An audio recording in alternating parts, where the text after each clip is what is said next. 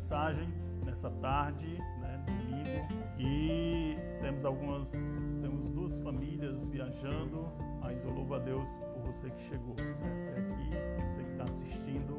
Ah, espero que ah, esse tempo hoje à tarde seja um tempo de edificação. Então, ah, saúdo você com a graça e a paz de nosso Senhor, nosso Deus e Pai de Jesus Cristo. Amém? Então, essa é minha saudação a você hoje à tarde. A partir de hoje, iremos mergulhar numa das cartas mais preciosas para a igreja, né, que é a carta aos Efésios. Esse livro de Efésios é um livro que lecionei em janeiro de, deste ano, né, 2020, lá na África. Então, é, recebi um feedback da, daqueles alunos lá e, e pelos relatórios foi extraordinário. É, eu louvo a Deus pelos resultados né, das, das semanas, duas semanas lá lecionando essa carta para aqueles irmãos lá. E também ensinei, eu preguei algumas passagens durante 14 anos pastoreando lá em Maceió. Então é uma epístola fantástica, né, essa carta aos Efésios. Então, pregar nessa carta no início da nossa igreja, no início de uma igreja em Aracaju, olha, é muito importante para a nossa vida, ah, para o crescimento saudável de uma igreja. Como a primeira alimentação de um bebê, nós temos mães aqui, pais, e sabe aquela primeira alimentação do bebê que é importante para o crescimento, para uma vida saudável. Assim é a carta aos Efésios para a nossa igreja. Bem no início, eu achei importante a gente, a gente ensiná-la né, e, e, e nos apegar, desfrutar o máximo desse alimento espiritual. E o apóstolo Paulo, ele, quando ele escreveu essa carta aqui, ela, a igreja era bem jovem. A igreja lá, em, aqueles irmãos, eram bem jovem na fé, era uma igreja que tinha um crescimento bem radiante. E é isso que nós queremos aqui em Aracaju. Igrejas bíblicas, fortes, radiantes, que amam a Deus, que são plenamente usadas pelo Espírito Santo para proclamar o Evangelho de Jesus Cristo, né? através da sua vida pessoal e também uma vida em comunidade. Então eu espero isso. Durante a nossa a exposição e após o estudo dessa carta aos Efésios aqui, uh, eu espero que você realmente conheça mais e mais a pessoa do nosso Deus, Pai, nosso Senhor Jesus Cristo, o Espírito Santo de Deus. Eu espero que você conheça aquilo que Ele reservou para você, mesmo antes da fundação do mundo. Então, Deus, antes de toda a criação, Ele tem reservado, Ele pensou em você e reservou para você bênçãos espirituais. Durante ah, esse tempo aqui, vamos estudar sobre isso. Efésios fala desse Deus trino Efésios, ele fala dessas bênçãos e você saberá que é tão abençoado, tão abençoado que você vai até ficar assim envergonhado de reivindicar alguma bênção de Deus. Porque você já vai ver pelo estudo, rapaz, como Deus tem me abençoado. Por quê? Para que mais bênção do que essa? Né? Então eu espero que você tenha essa compreensão. Também eu espero que você fortaleça a sua convicção da sua salvação adquirida em Cristo Jesus, e essa carta vai nos ajudar nisso. Essa carta eu espero que seja um catalisador para o seu desenvolvimento e envolvimento cada vez mais na igreja. Eu espero que você ame cada vez mais a igreja, né? o que é ser membro e, conhecer o seu valor na sua como membro e a sua atividade na igreja local. Eu espero que, que seu amor à igreja né, cresça ao ponto assim daquele amor que Jesus tem pela sua igreja. É, eu espero isso. E essa carta aos Efésios é uma baliza para isso, né? Então eu torço para que você também entenda as riquezas que você possui em Cristo Jesus para louvor da glória de Deus. Uh, Efésios vai falar dessas riquezas. Uh, meu anseio é que você desenvolva atitude de unidade, né, de amor, de perdão. Uh, iremos tirar alguns princípios que nos ajudará até a resolução de conflitos. Essa carta aos Efésios vai nos ajudar nisso. Manter essa unidade né, no espírito que é o vínculo da paz. Efésios é rica nesses conselhos. Eu também espero que você compreenda o que é ser cheio do Espírito Santo, que andar cheio do Espírito Santo é bem diferente daquilo que você sempre ouviu, você aprendeu. Né? Então, a carta aos Efésios vai lhe ajudar a ter essa compreensão verdadeira, o estudo né, sobre o que é cheio do Espírito, o que é andar cheio do Espírito. Então, Efésios vai nos levar a essa compreensão prática. Eu espero que você também ah, nesse estudo, veja e experimente os resultados de uma vida controlada pelo Espírito Santo. Então é bem interessante. Se você tem uma vida controlada pelo Espírito Santo, você vai ver os resultados disso você no seu casamento, no seu relacionamento com seus filhos, no seu relacionamento com seus pais, no seu relacionamento no trabalho. Então você vai ver esses resultados uma vida de um andar cheio do Espírito Santo. Também ah, nessa carta, minha, ah, o meu desejo é que você saiba como está preparado para a batalha espiritual. Né? Então a gente, nós vivemos uma batalha espiritual. Efésios fala e essa carta aqui é um manual de instrução para nos armar, não com pistolas, armas, fuzis, mas com ferramentas da palavra de Deus para essa batalha travamos. Então, minha oração, irmãos, é que todos nós entendamos os princípios né, desta carta à igreja, nos agarremos unhas e dentes a ela para o resto das nossas vidas.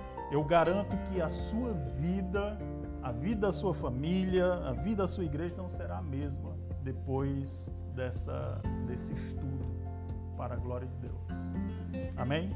Vamos orar, vamos orar rogar a direção do nosso Deus. Pai querido, é no nome de Jesus que agradecemos, ó Deus, por essa carta tão brilhante, tão maravilhosa para as nossas vidas. Eu agradeço, ó Deus, porque cada palavra aqui foi inspirada pelo Senhor e ela ainda hoje é útil para nossas vidas, para o ensino, para a correção, para a repreensão e para a educação na justiça. Obrigado, ó Deus, também pela igreja que nasce, a igreja que há dois anos estamos trabalhando em pessoas, o Senhor está trabalhando na vida de pessoas durante esse tempo aqui. Eu te louvo, ó Deus, por aqueles que já fazem parte e pedimos, oramos para que esse crescimento tanto seja espiritual quanto numérico e, e reflexão, os estudos na carta aos Efésios, ó Deus, seja transformador em nossas vidas e possa transformar a vida de. Nós oramos por esse tempo aqui, nessa tarde, que o Senhor abençoe ricamente a exposição da Sua palavra. Nós oramos no nome precioso de Jesus Cristo. Amém. Muito bem, irmãos, hoje né, iremos passar somente eh, após essa breve exposição do que veremos né, durante essas semanas aqui. Eu acredito que serão entre 10, 11, 12 semanas. Nós vamos dedicar ao estudo aos Efésios. Ah, mas hoje vamos ver somente os dois primeiros versículos. Por favor, abra sua Bíblia. Se você ainda não abriu na, na carta de Paulo aos Efésios. Então, abre a sua Bíblia lá e vamos ver o que o apóstolo Paulo diz. Sempre é interessante que, que ele, Paulo ele começa a sua carta aqui como ele sempre faz, né, se identificando como um remetente da carta, apresentando também os destinatários e as suas saudações. Então, como ele sempre tem feito aqui, eu estou lendo um livro e esse livro aqui, ele, o, o livro que eu estou lendo atualmente, ele contém nove cartas. Então são cartas enormes. Na verdade, esse livro intitulado como Cérebro no mundo digital, a autora escolheu é, a, essa forma de escrever. Ela escreveu como se estivesse escrevendo uma carta. Né? E é interessante como ela começa cada carta. Ela diz, caro leitor. Então, isso é cada capítulo da sua carta. E ela escreve um livro como se estivesse escrevendo uma carta para alguém.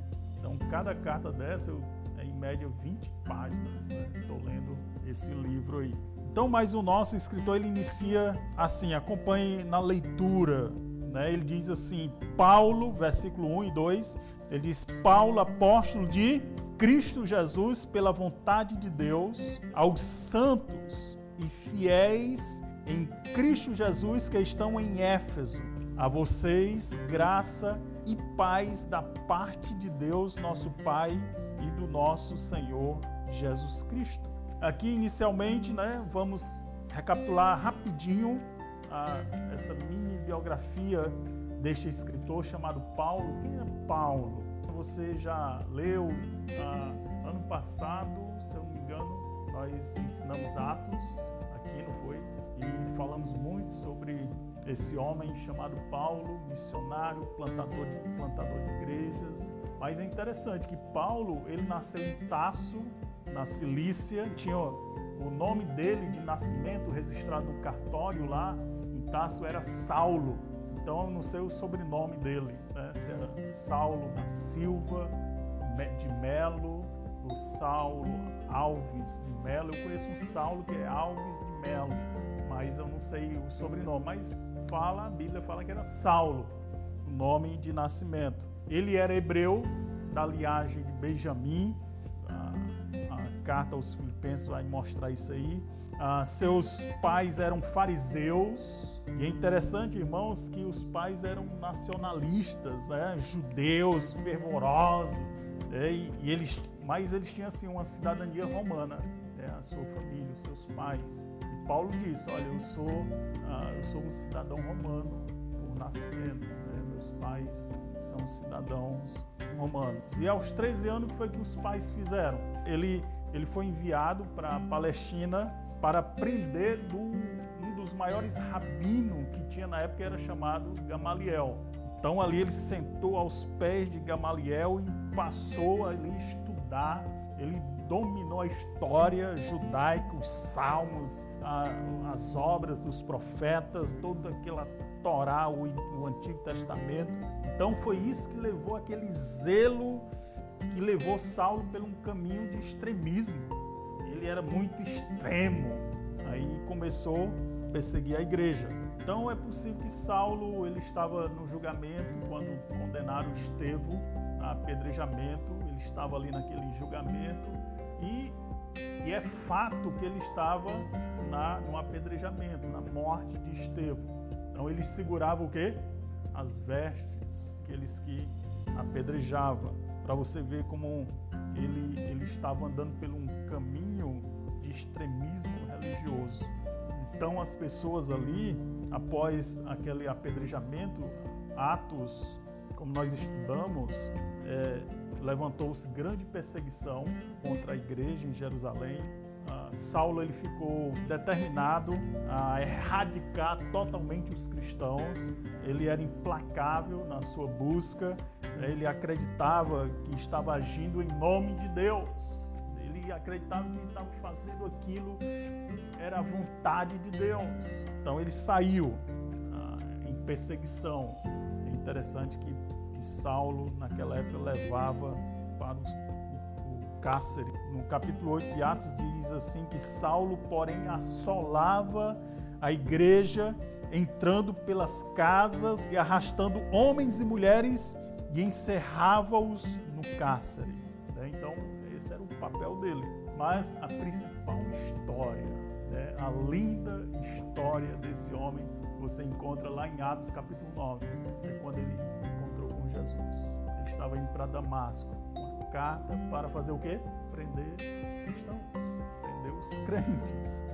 E naquele caminho ali, né, ele encontra com o Senhor, o Senhor aparece a ele, comissiona ele para ser um grande pregador, um plantador de igrejas, né, um pregador do Evangelho aos gentios. Então, a partir desse momento, a vida de Saulo virou de cabeça para baixo, né? e a gente vê que ele saiu dali, né? ele passou um tempo na Arábia, Damasco, Jerusalém, Síria, Cilícia, sua terra natal, e Barnabé, ele soube né, do, Paulo, seu testemunho, crescimento, e foi lá, pediu a sua ajuda para vir para Antioquia para ser um dos pastores lá.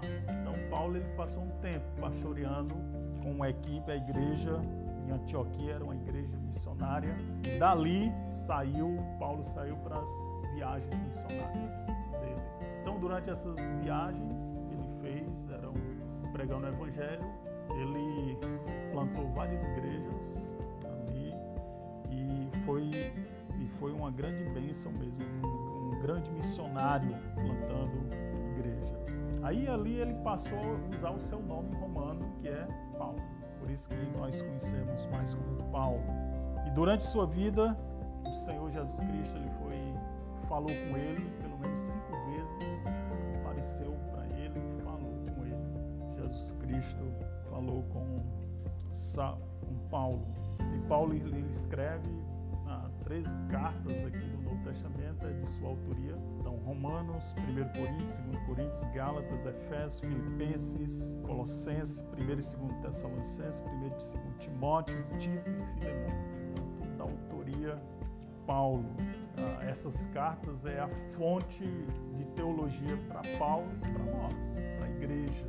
Cada palavra ali foi soprada por Deus. Algumas dessas cartas escritas na prisão, então, inclusive essa aqui, Cartas aos, aos Efésios, Paulo estava preso quando ele escreveu.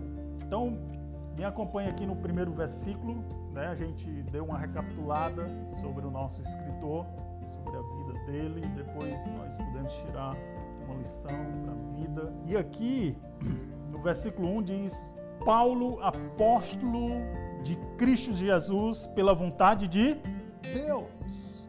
Na verdade, não é isso que diz na sua Bíblia? Apóstolo de Cristo Jesus pela vontade de Deus. E o que, é que significa apóstolo? Aqui e acolá a gente escuta, né? Na televisão, ou no rádio, ou nas, na, na internet, apóstolo fulano, apóstola cicrana. Mas apóstolo significa um enviado, certo? Um mensageiro, um embaixador do evangelho oficialmente um comissionado de Jesus Cristo. Paulo aqui é aquele que foi chamado e enviado por Jesus, como os demais apóstolos. E esse ministério aqui foi resultado da vontade de quem? Da vontade de Deus. A vontade de Deus. Ah, a vontade de Deus, gente, é amplamente aqui ah, enfatizada nos próximos versículos. O que é que diz o versículo 5? Olha aí. Em amor nos predestinou para sermos adotados como filhos por meio de Jesus Cristo, conforme o bom propósito da sua vontade. Não é isso? Versículo 5. Olha o versículo 9. O que que diz? E nos revelou o mistério da sua vontade. Versículo 11.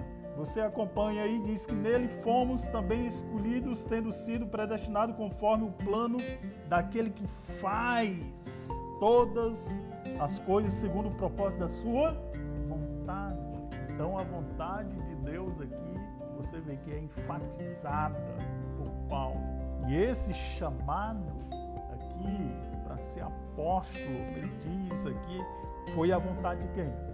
De Deus foi a vontade de Deus. Ah, embora que se refira, apóstolos se refira principalmente aos doze, né? nós conhecemos apóstolos, doze apóstolos que foram chamados, treinados, enviados por Jesus Cristo.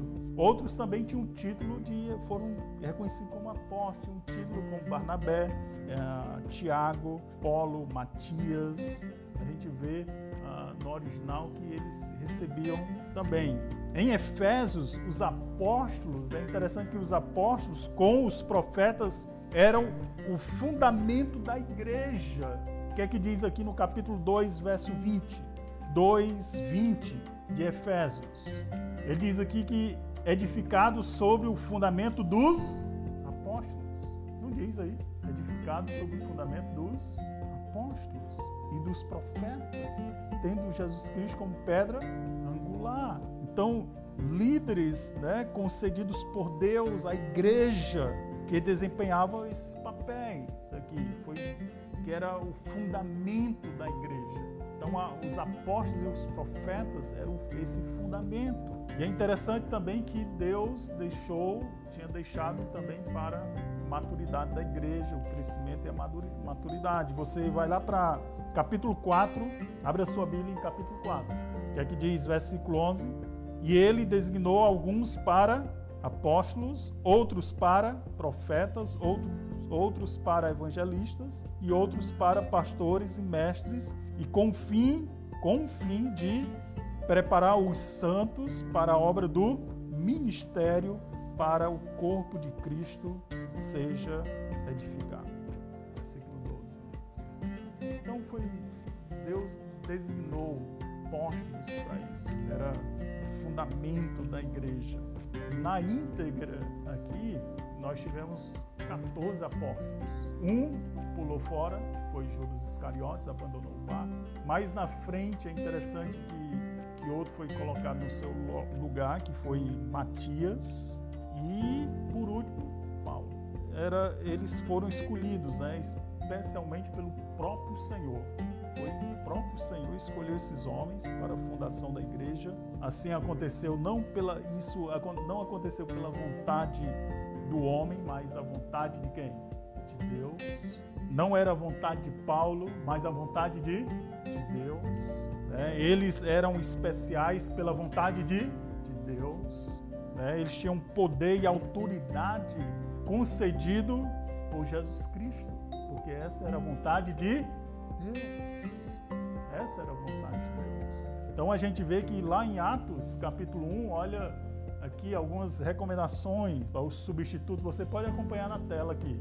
Ah, quando for escolher Matias, e é bem interessante o que o texto diz, Atos 1, 21 e 22 diz: Portanto, é necessário que escolhamos um dos homens que estiveram conosco durante todo o tempo em que o Senhor Jesus viveu entre nós.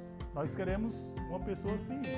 E também, e desde que o batismo de João até o dia em que Jesus foi elevado dentre nós às alturas. Então é preciso que um deles seja conosco testemunha da sua ressurreição. Então, o que é que nós cremos, né?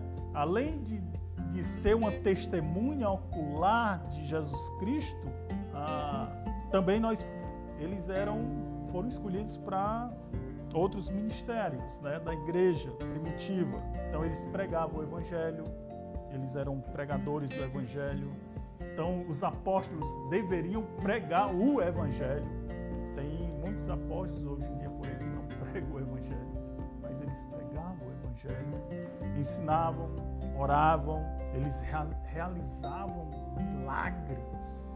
É necessário realizar milagres para ser apóstolo. Realizavam milagres e treinavam líderes para a igreja. Então eu quero passar rapidinho aí com vocês alguns textos, vocês acompanham na tela aqui. Por exemplo, Romanos capítulo 11, verso 3 diz: "Estou falando a vocês gentios, visto que sou o quê? Apóstolos, apóstolo para os gentios, exalto o meu ministério."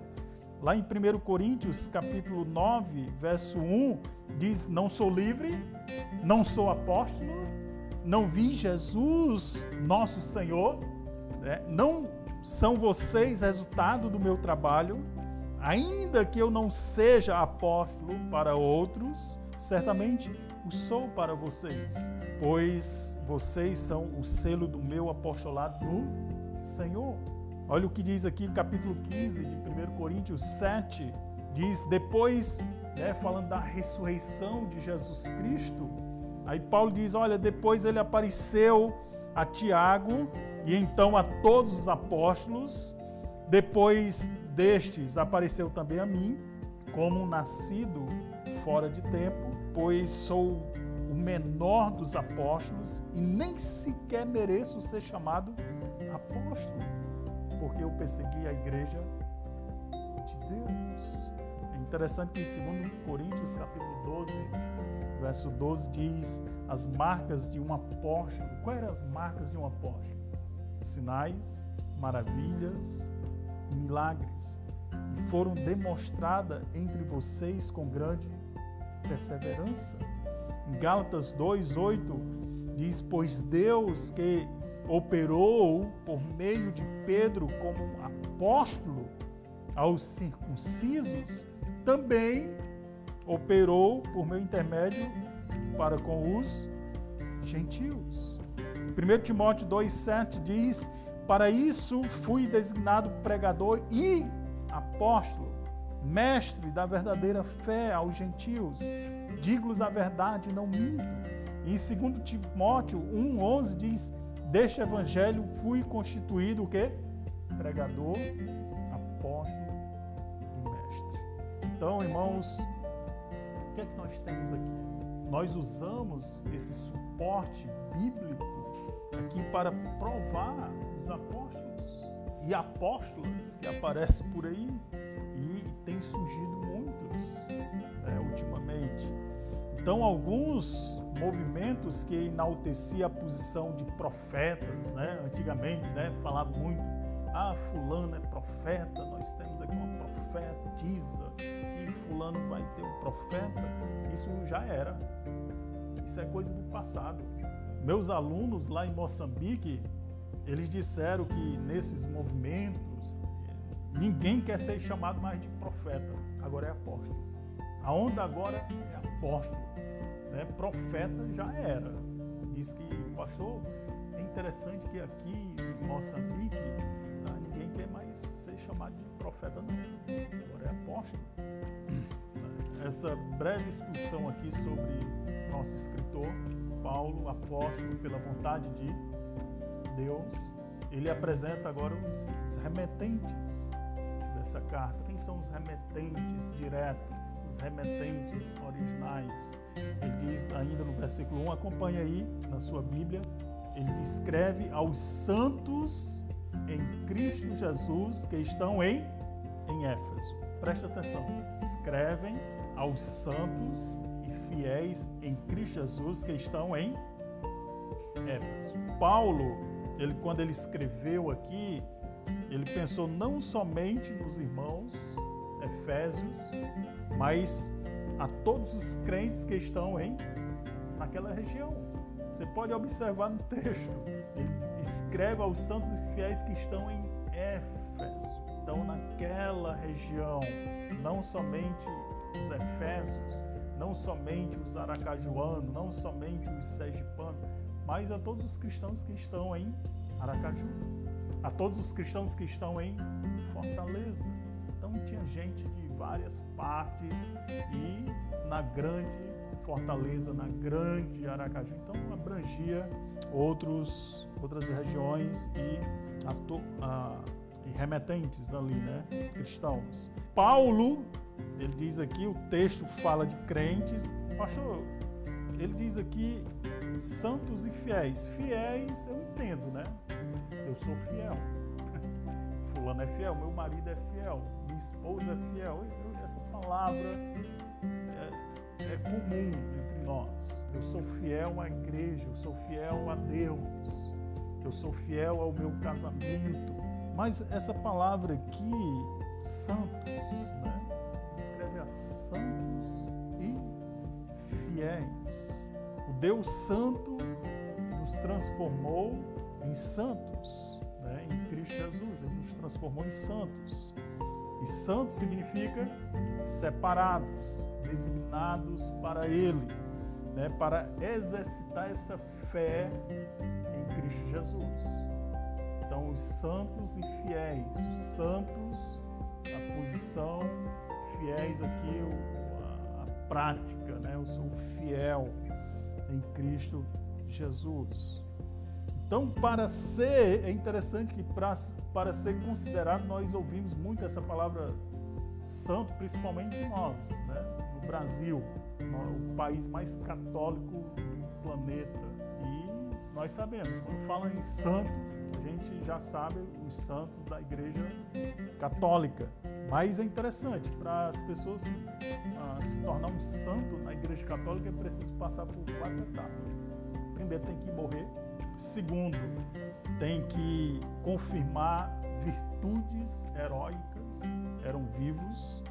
Terceiro, vem beatificação, é um ato de reconhecimento pela Igreja Católica ah, de que a pessoa, ela, a quem é atribuído, se encontra no paraíso e está em estado de beatificação e ela pode até interceder alguém que reza, reza esse beato que está, segundo a Igreja Católica, no paraíso, ele pode interceder, ele é um intercessor. Eu pedi a esse, e às vezes nem é o considerado santo ainda, é um beato que é chamado. E quarto é, vem a canonização. Então é quando ah, é a confirmação final do Papa né, para um beato seja declarado santo. Para você ver, né, ele, ele morreu, foi provado algumas virtudes heróicas durante sua vida. Então ele agora está no, no paraíso, numa posição que você pode elevar a sua oração, a sua reza a ele e ele intercede por você. E também agora, por último, vem a canonização, quando o Papa declara ele santo. Agora tem um detalhe, tem que ser provado que ele realizou algum milagre. E você não nem imagina quantos santos existem né, no Brasil. Você nem, nem imagina. Dá um chute aí. Dá um chute se a gente fosse celebrar em cada dia do ano, se fosse celebrar ah, uma festa aos santos. Quantos santos estaríamos celebrando em cada dia? Cada dia do ano, sem pular feriado, sem pular nada. Não é dia útil, é cada dia. 55 santos para cada dia do ano. Já pensou? Se fosse celebrar ah, para cada santo, era 55 cada dia. A partir do dia 1 de janeiro até o dia 31 de dezembro. Então é muito santo, né? A Igreja Católica passou por todos esses processos, alguns ainda estão em processo de beatificação. Só que esse reconhecimento é feito por quem? esse reconhecimento foi, foi feito por Deus, mas pelo próprio homem. E ser santo para Deus, quando Paulo fala aos santos, ser santo para Deus não é assim. Nem muito, nem muito menos viver em isolamento social, como estamos vivendo já há alguns meses. Isso não é ser santo, né? Ser santo não é viver sem pecado, é uma vida sem pecado. Mas eu observei na leitura da Bíblia que o uso dessa palavra santo ou santos né, é um nome comum que é dado aos crentes. Aqueles são santos aqueles que nasceram de novo, aqueles que conheceram Jesus Cristo, foram salvos e transformados por Jesus. Então a Bíblia diz que esses são santos, né, para viver uma vida santa na família, viver uma vida santa ah, no seu trabalho, viver uma vida santa na sua escola, viver uma vida santa na sua faculdade, viver a vida santa uh, no seu esporte. Então ele nos chamou para sermos santos. Foi a vontade de Deus. E Paulo ele faz menção dessa palavra santo aqui, né? Hagios.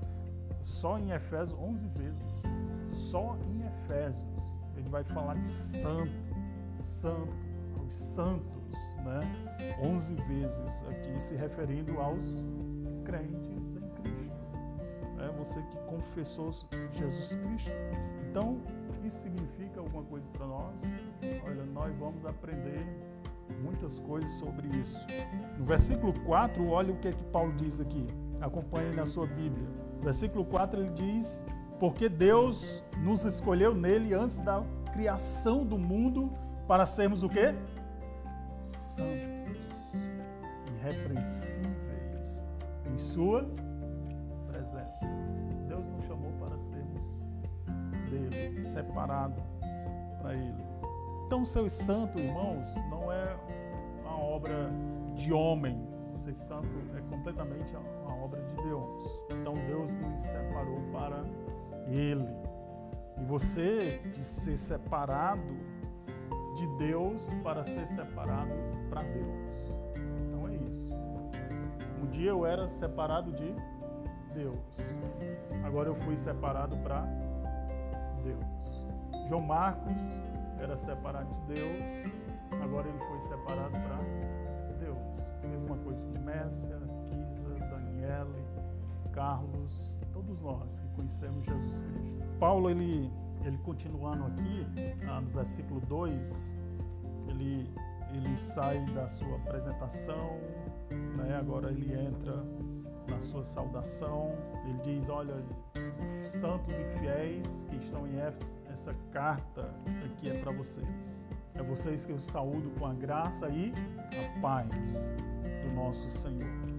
O versículo 2 diz assim: ó, A vocês graça e paz da parte de Deus, nosso Pai, e do Senhor Jesus Cristo. Né? As duas palavras graça e paz observaremos não só na sua saudação, mas em vários outros versículos aqui nessa carta. Né? A graça divina produz a paz divina todas as esferas da nossa vida. A vocês, graça e paz é uma bênção dupla, é uma dupla bênção aqui por isso que hoje eu iniciei, se você observou, eu, eu iniciei saudando vocês com a graça e a paz do nosso Deus e Pai de nosso Senhor Jesus Cristo. Né? Não é meu costume. Vocês já ouviram eu saudando assim? É a primeira vez. Então, a primeira vez eu faço isso. Agora, por que eu fiz assim hoje? Por que eu fiz isso hoje? Eu saudei vocês com a graça e a paz de Deus. Porque eu estudei o texto e, vi que é bíblico, creio que é bíblico, é uma saudação bíblica. Né? Então pode ser um, um, um, problema quando muitos usam essa saudação como um clichê, um, um chavão, paz, graças paz, graças paz, graças paz, graças paz, graças paz, graças paz, graças paz. E você não conhece o significado disso. Então, quando usamos dessa forma, mesmo você conhecendo o significado graça, paz. Isso às vezes perde o significado, né? Porque graça, paz, graça, paz, graça, paz, graça, paz, paz. E às vezes você não está nem vivendo nessa paz. Né? Você não conhece o que é graça e paz.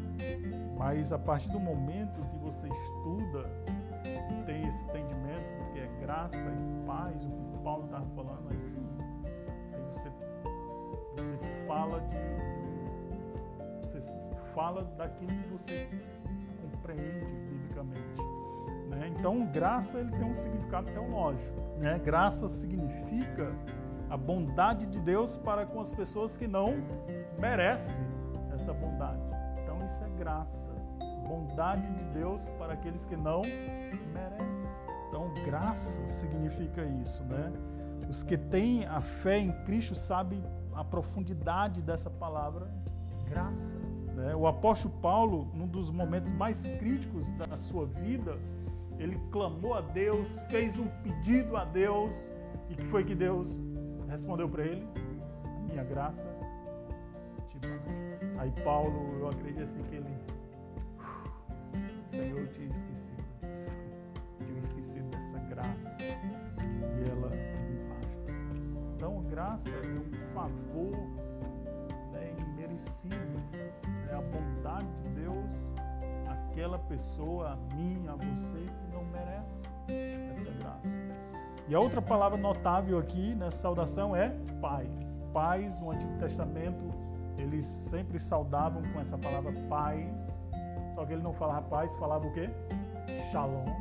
E nas saudações de Jesus, como judeu, ele também usava essa palavra paz. Quando ele chegava e diz: A paz seja convosco. E eles entendiam o que é o significado disso.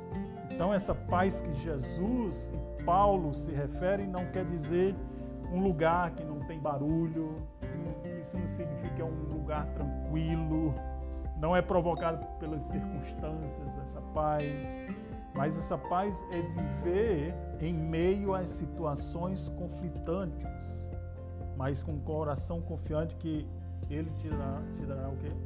A paz. Você tem paz em Deus. Pode a coisa, você está num conflito, mas você lembra que você tem paz com Deus, Jesus Cristo. É algo que Jesus oferece a todos, né? Paz. Então já temos a graça, agora paz. Graça e paz. Ambas vêm de Deus por meio de Jesus Cristo. Né? Então, é a saudação dele. Então, essa saudação ela é pronunciada aos santos e fiéis que estão em Éfeso. Vem de alguém que experimentou a graça e a paz, o próprio Paulo. Ele, quando ele escreveu essa carta, ele estava numa prisão, estava em casa, como eu disse, né? Paz não significa você estar num lugar tranquilo, mas ele estava numa prisão, estava sofrendo. E ele fala dessa paz, porque ele conhece essa paz, essa graça, ele conhece. Então, se você realmente entender a graça de Deus na sua vida, você desfrutará da sua paz sempre. Pode ficar certo disso, independente do que você está vivendo no dia a dia. Pois bem, então, chegando no final né, dessa noite, já está anoitecendo aqui, nós aprendemos um pouco sobre esse escritor, sobre os remetentes e também dessa saudação. Eu creio que você tem uma pergunta, pastor, o que, é que isso significa para vida? O que é que eu, eu vou levar para casa hoje? Como, como isso aqui, esses dois versículos, o que nós lemos aqui, vai me fazer diferente. Três coisas, três verdades aqui para você. Eu acredito. Deus, ele pode, você pensando aqui na vida de Paulo, Deus ele pode salvar qualquer um. Pode ficar certo disso. Qualquer um que ele queira salvar, ele vai salvar. E você pode até se considerar um homem melhor, você pode até se considerar, não, eu sou filho ah, de pastor, ah, você pode se considerar, não, é porque eu sou filha de pastor, ah, mulher melhor, um homem que faz boas obras, uma mulher que faz boas obras. Ou você pode se considerar alguém que não, na sua ótica, não tem mais jeito, alguém perverso. Mas se Deus quer salvar você, Ele vai salvar. Pode ficar certo disso. Então, se você pode estar pensando agora, meu marido, pastor, meu marido não tem jeito não. Tem? Se Deus quer salvar, Ele vai salvar seu esposo. Ele vai salvar sua esposa. Ele vai salvar seus filhos. Ele salvará os seus pais. Se Ele quer, Ele faz. Então você pensa em alguém, não pensa que essa pessoa não terá jeito, porque teve jeito para Paulo. Quando Deus quis salvar Paulo, ele salvou Paulo. Um homem que participou ali de matanças de cristãos, perseguição à igreja, mas Deus, quando ele quis salvar ele, ele salvou. Então, primeira coisa, pense nisso. Não importa o que você é, não importa o que você faz, Deus ele, ele pode te salvar. A graça de Deus ela é irresistível não há quem resista. Deus manifesta ali a sua graça. Segunda coisa ah, que eu posso levar para casa é quando Deus salva, Ele transforma você numa testemunha fiel de Jesus Cristo. Quando Deus salvou Paulo, Ele transformou Paulo em quem? Num pregador do, do Evangelho, um plantador de igrejas, um missionário. Se sua vida não tinha direção, não tinha razão, nenhuma, agora tem, porque Ele transformou sua vida e você existe para a vontade de Deus. Então, e o melhor lugar para se estar é no centro da vontade de Deus. Deus ele não salvou você para só salvar, não. Deus salvou você com um propósito e esse propósito veio da vontade de Deus. Então, ele, eu acredito que Ele pode ter lhe salvado para você ser uma testemunha fiel de Deus, testemunha fiel de Jesus Cristo. Essa é uma das coisas básicas de todo cristão. Esse é o, eu sei ser uma testemunha. Aí vem outras coisas, né? E não somente na igreja, mas no seu trabalho. Você tem que entender que também no seu trabalho, na sua atividade, em casa, é, você tem aquilo como um chamado de Deus. Mas o básico é esse, é você ser um testemunha, uma testemunha dele, assim como foi o apóstolo Paulo. E terceira coisa e última, Deus ele tem prazer de manifestar a sua maravilhosa graça por meio de Jesus Cristo. E a sua biografia, assim como a biografia de Paulo, é uma descrição da graça de Deus. Você pode olhar a sua vida passado, antes de Cristo, como você conheceu a Cristo e hoje você vai ver como é uma descrição da graça de Deus. Juntamente com a graça de Deus, você desfruta dessa, dessa paz né, em Jesus Cristo. E falando dessa saudação aqui, é uma, essa saudação é uma saudação ciente, cheia de significado. E é bíblico. É uma maneira de você lembrar alguém da graça e da paz de nosso Senhor. Quando você saúda alguém, né, agora com consciência, sabendo do significado, você pode estar lembrando alguém que aquela pessoa pode precisando ser lembrado de da graça e da paz do Senhor. Então vamos orar. Convido você a baixar sua cabeça e vamos falar com Deus. Pai querido, graças te damos, ó Deus, por esse ministério, ministério da palavra. Ó Deus, e nós somos gratos, ó Deus, por, porque o Senhor manifestou a sua graça, ó Deus, mesmo antes da fundação da criação do mundo. E essa graça, ela foi uh, executada em Jesus Cristo, por Jesus. O Espírito Santo, ele promoveu essa graça e ainda está promovendo até hoje em nossos corações.